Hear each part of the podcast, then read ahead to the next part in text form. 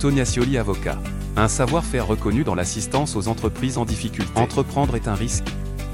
Échouer n'est pas faillir. Rebondir est un droit. Tonia Scioli, avocat, podcast. Et alors, la conciliation, qu'est-ce que c'est? Eh bien, la conciliation, c'est également une mesure de prévention qui vise à permettre à tout débiteur exerçant une activité commerciale ou artisanale qui éprouve une difficulté d'ordre juridique, économique ou financière avérée ou prévisible et qui ne se trouve pas en cessation des paiements depuis plus de 45 jours, eh bien de solliciter là aussi la désignation d'un conciliateur en vue de négocier, là aussi, sur des sujets avec des partenaires, qu'ils soient banquiers, fournisseurs en tout genre, créanciers publics, etc., etc., etc. Vous l'avez remarqué, il ne faut pas être en état de cessation des paiements depuis plus de 45 jours. Cela veut dire qu'on peut être en état de cessation des paiements, mais pas depuis plus de 45 jours. Donc, soit ne pas être en état de cessation des paiements, soit être en état de cessation des paiements, mais très récemment, c'est-à-dire depuis moins de 45 jours, pour bénéficier de la conciliation. Qui en prend l'initiative Le débiteur.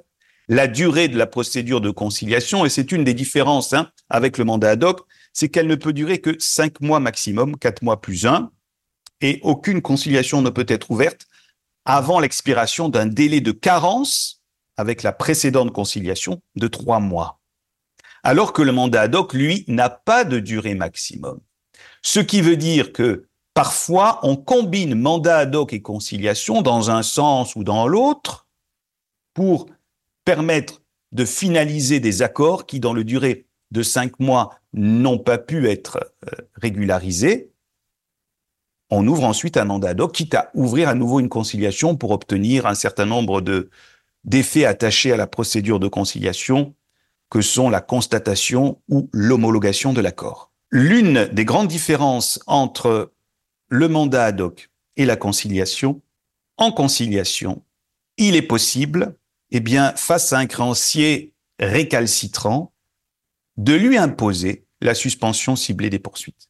C'est une arme assez redoutable à l'égard du créancier, parce que si d'aventure il n'accepte pas de suspendre l'exigibilité de ses créances pour la durée de la conciliation, les fameux cinq mois, il pourra se voir imposer cette suspension d'exigibilité qu'on appelle la suspension ciblée des poursuites, elle n'a de conséquences que sur lui, à la différence de la suspension des poursuites générales en matière de procédure collective qui s'applique à tous les créanciers.